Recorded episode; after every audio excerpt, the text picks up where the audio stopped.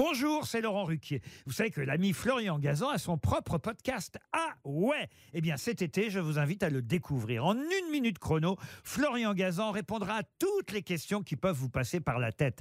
Grâce à ce podcast, vous aurez bientôt des anecdotes incroyables à partager. Mais attention de ne pas prendre la grosse tête. Salut, c'est Florian Gazan. Dans une minute, vous saurez comment un pâtissier français a déclenché une guerre entre la France et le Mexique. Ah ouais? Ouais, ça s'est passé en 1838. À cette époque, des commerçants français prospèrent au Mexique qui vient d'obtenir enfin son indépendance. Voir des étrangers s'enrichir dans leur pays à l'économie fragile finit par déclencher une vague de jalousie et de xénophobie chez les locaux.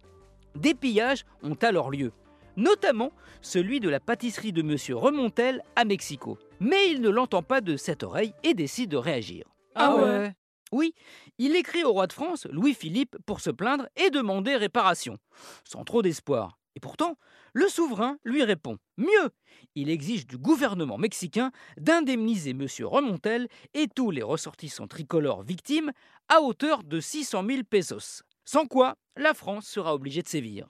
Évidemment, c'est un prétexte pour Louis-Philippe qui cherche depuis quelque temps un moyen d'obliger le Mexique, aux ressources naturelles immenses, à faire du commerce avec la France. Comme prévu, les Mexicains refusent et là, ça part en cacahuète. Ah ouais? Ouais, la France envoie des navires faire le blocus du port de Veracruz pour faire plier le Mexique.